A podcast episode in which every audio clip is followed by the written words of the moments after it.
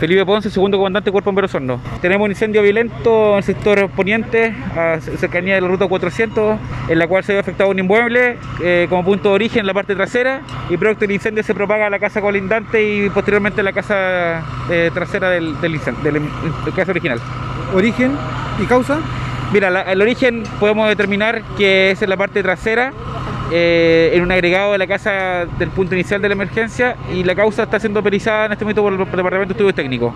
¿Daños en la primera estructura? 100%, daños entre techo en la segunda casa alrededor de 50% y daños parciales en la casa tercera. Comandante, ¿tendremos personas lesionadas?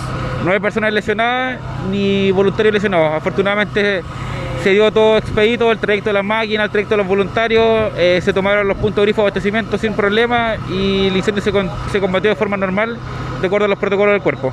Llegaron 85 voluntarios a- al incendio. Sí. Bueno, los voluntarios de todas las compañías están tomando las precauciones respectivas con su elemento de protección de, de seguridad, de EPP, y solamente trabajaron en la parte caliente de la emergencia un grupo reducido de voluntarios, el resto prestó colaboración en la parte colindante.